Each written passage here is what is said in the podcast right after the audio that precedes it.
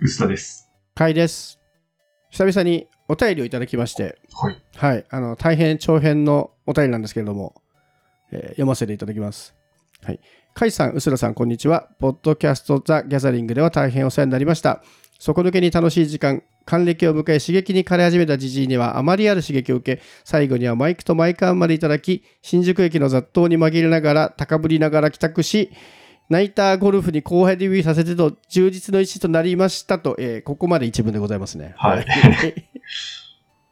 その後も、えー公式をはじめ会談でもアンケート結果についてお伝えいただき、聞くたびに本当に貴重な日本のポッドキャストの今をよく知る良いデータと感じますということで、これは、えー直前2回で配信したいろんな、ね、イベント中にあったアンケート結果の話ですね。はい。で、ここからがですね、多分ご相談なんですけど、えー現在私が毎週レギュラーで拝聴している番組が23番組あります。おすごい。23はすごい。そのうち4つは LISTEN のみの配信なので、残り20番組ほど以前は Apple Podcast を聞いていましたが、先日、カイさんにご紹介いただいた Pocket Casts が気に入り使用し始めましたが、Mac のライセンスがめちゃくちゃ高くて断念しましたと。その後、アンケート結果にある Spotify を使っていましたが、過去に音楽メインに使用していたため、プレイリストがめちゃくちゃあり、そこにポッドキャストが入ってきて、ブラインドタッチでは操作できず、どうしたものかと途方にくれていますと、ここまでが前置きで、で、今の視聴スタイルが朝5時に起床し、出勤までの間 Mac で LISTEN を聞き、通勤途中と昼休み、帰路は iPhone と AirPods Pro で聞いており、帰宅後はまた Mac で聞く。で、要はこういう複数の機器で聞いてるので、その機器間で同期をしながら聞きたい。そのコストパフォーマンスの良い視聴法がありましたらご教示くださいということで、えー、熊尾パパさんからいただいております。いや、長かった。もう今日の番組のね、半分ぐらい占めそうですけど、そうですねはい。これ、要は要点としては、iPhone と Mac で動機を取りながら聞きたいっていう環境なんですけど、これはでも、シンプルに Apple Podcast でいいのではっていう気はしましたけど、確かに。ダメなのかな？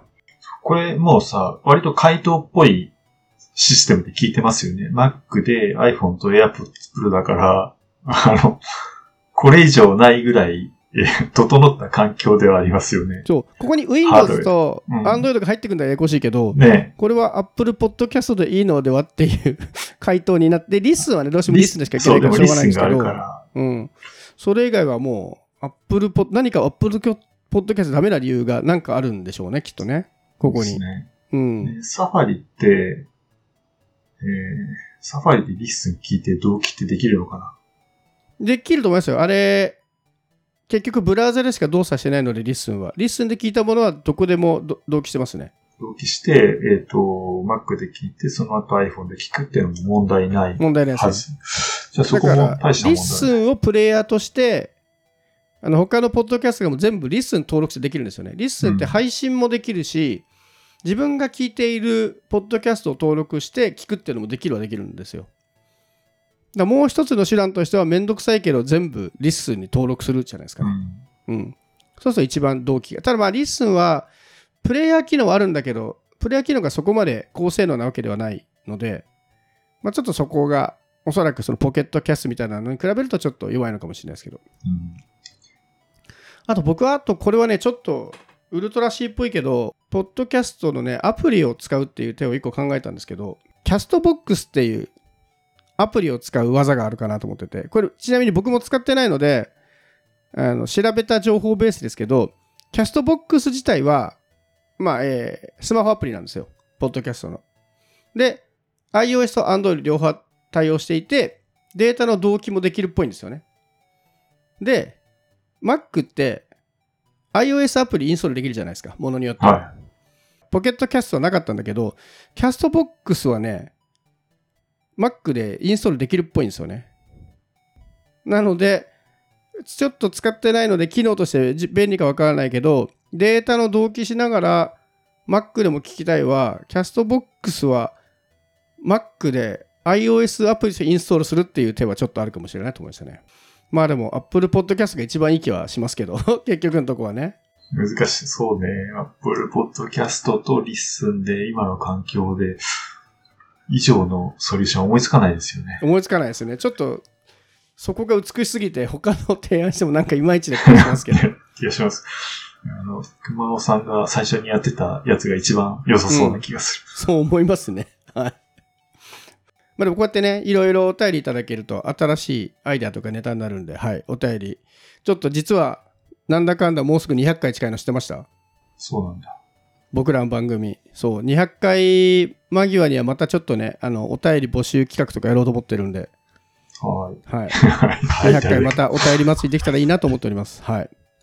で、ネタ的に、ポッドキャストの話が出たんで、もうすでにページとかで告知してるんですけど、ポッドキャストのですね、配信プラットフォームをですね、 LISTEN に切り替えておりまして、もう聞いてる人は分かってるかもしれないですが、今までは Substack っていうサービスで配信して、えーそれを LISTENに登録するっていうやり方をしてたんですが、今は LISTENから配信することで、もう全部概要欄とかも LISTENのものが各ポッドキャストに配信されてますね。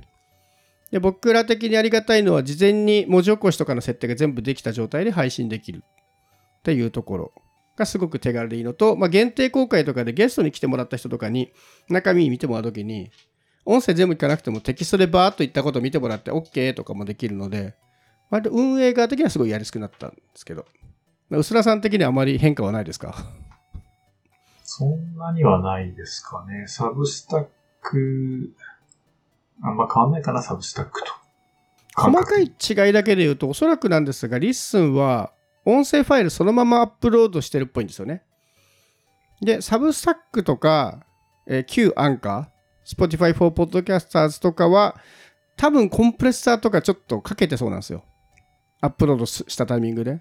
なのでなんかね結構音がそのまま生音がそのまま流れてるなっていう感じが今までに比べると。そうなんだ。それプレイヤー側の問題じゃなくて？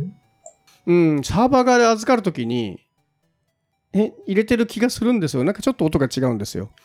うんでそういう意味では音源が変わんなくなるので、音チェックはしやすくはなったんですけど、なんか今までは、ローカルでアップしたやつが、なぜかサブスタックでいくとちょっと音が違うように聞こえるっていうのがあったんですけど、あプレビューだけちょっとなんか落としてるとかそういうのがあるのかもわかんないですね。ああ、それもあるかもしれない。だからやっぱ実際に配信してみると結構音がわかんないんですよね。あんまりね、違いを感じてないっていうのを感じてないんですけども、あの、ダッシュボードで、なんだっけ、どのアプリで聞かれてるとか出なくなった？ああ、そうね。それが見れなくなっちゃいましたね。それはちょっと寂しい。うん。でもね、ポッドキャストはそういうのはもういいよって言って、確かアンカー、まあ、Spotify for Podcaster からサブスタックになった時にちょっと情報減ったじゃないですか。減りましたね。ね、で、リストに入ってきて、さらに減った。そういうダッシュボードでいろんなユーザー動向を見たいみたいな取れなくなったんで、でも、そんなんでいいやっていう気持ちにはなってますね。あの、あんまり細かいこと見てもしょうがないなっていう気をますます強くしてます。ちなみに、あの、Spotify、まあ、旧アンカーで配信した時って、まあ男女比とか年代とか見れたんですけど、そうですよね。あれってあくまで Spotify に登録しているユーザーのデータなんですよね。うん。で、それで言うと、今も僕らの配信先として設定してる Spotify ではデータ見れるんですよ。だからそこで見る分にはある程度状況わかるあれもちょっと見せ方のうまさで、まるでポッドキャスト聞いてる人全部の男女とか世代に見えて、実は Spotify の数を見せてるだけだから、はい。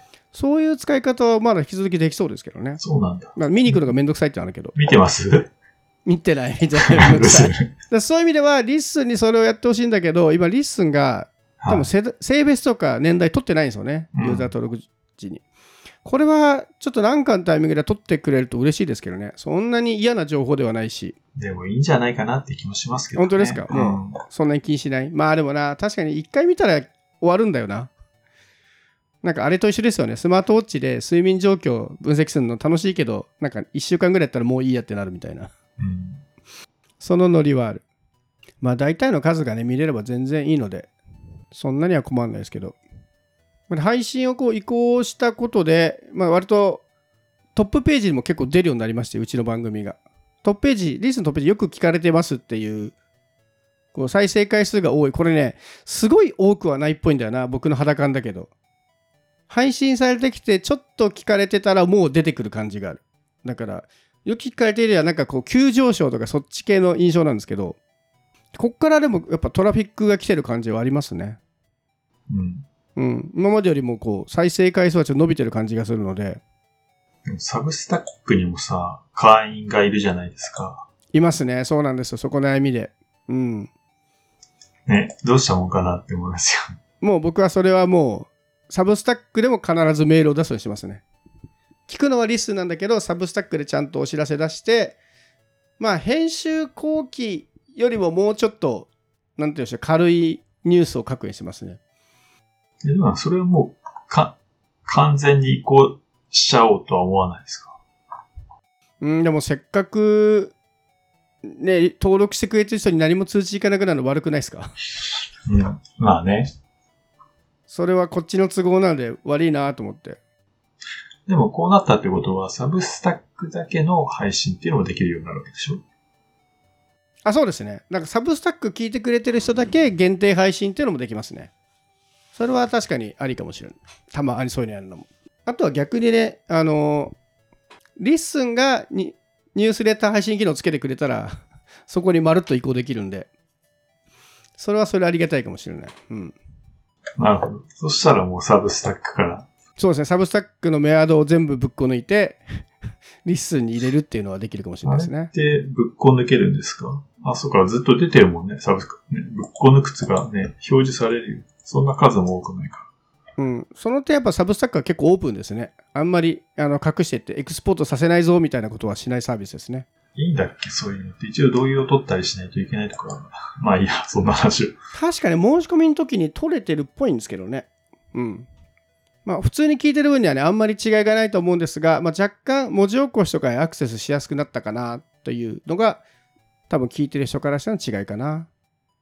割と移行もすごい簡単だったんで、思ったより簡単で、で、前回行って、アンカーからサブスタックに移行した時って番組が二重になっちゃうって問題があったんですけど、今回はね、そこもちゃんと対応してくれて、 LISTEN で設定すると、ちゃんと普段配信してる番組との ID の紐付けをしてくれるので、ああいうプラットフォーム変えても二重に配信されたりはしないんですよね。そこも結構ありがたかった。なので、思った以上に簡単に移行できちゃった。事故がなく。うん。まあ、今んとこ事故はないはず。まあ、若干だから音質が変わってるんで、ちょっとね、前回もあの聞きづらいっていうフィードバック来ちゃったので、ちょっと音質少し丁寧めに編集しようかと思いますけど、基本的にはほぼ問題なく移行できておりまして、運営的にはすごい楽になりました。はい。リスンもなかなか面白いサービスなので、ポッドキャストやってる人はね、あの聞くだけで使うのもできるし、配信もできるし、で今回みたいにもう一から始めるっていうのもできるようになったのは結構分かりやすくていいなと思ってて、あの、前までアンカーだった頃って、アンカーすごい良かったんですけど、Spotify に統合されて今ちょっと分かりにくいんですよね、始めるときに。そうなんだ。うん。Spotify でポッドキャスト始めるって言ってもう3つぐらいプランが出ちゃうんですよ。そのアンカーみたいに全部自分で始めるパターンと、他でポッドキャストやってるものを Spotify に登録する人とみたいな。で、その違いはちょっと初心者には分かんないと思うんで、やってることはリスンと同じなんだけど、ちょっといろんなサービスを統合した結果、ちょっと新しく始める人にちょっと分かりにくくなってるなって感じはありますね。まあ、とはいえね、ポッドキャストも結構ユーザー増えてて、僕最近ちょこちょこ、ポッドキャスト始めたいんだけどみたいなお問い合わせ聞いたりすることもあるので、こうやってリストみたいにプラットフォームが増えてって、やる人が増えてくると楽しくていいなとは思っております。はい。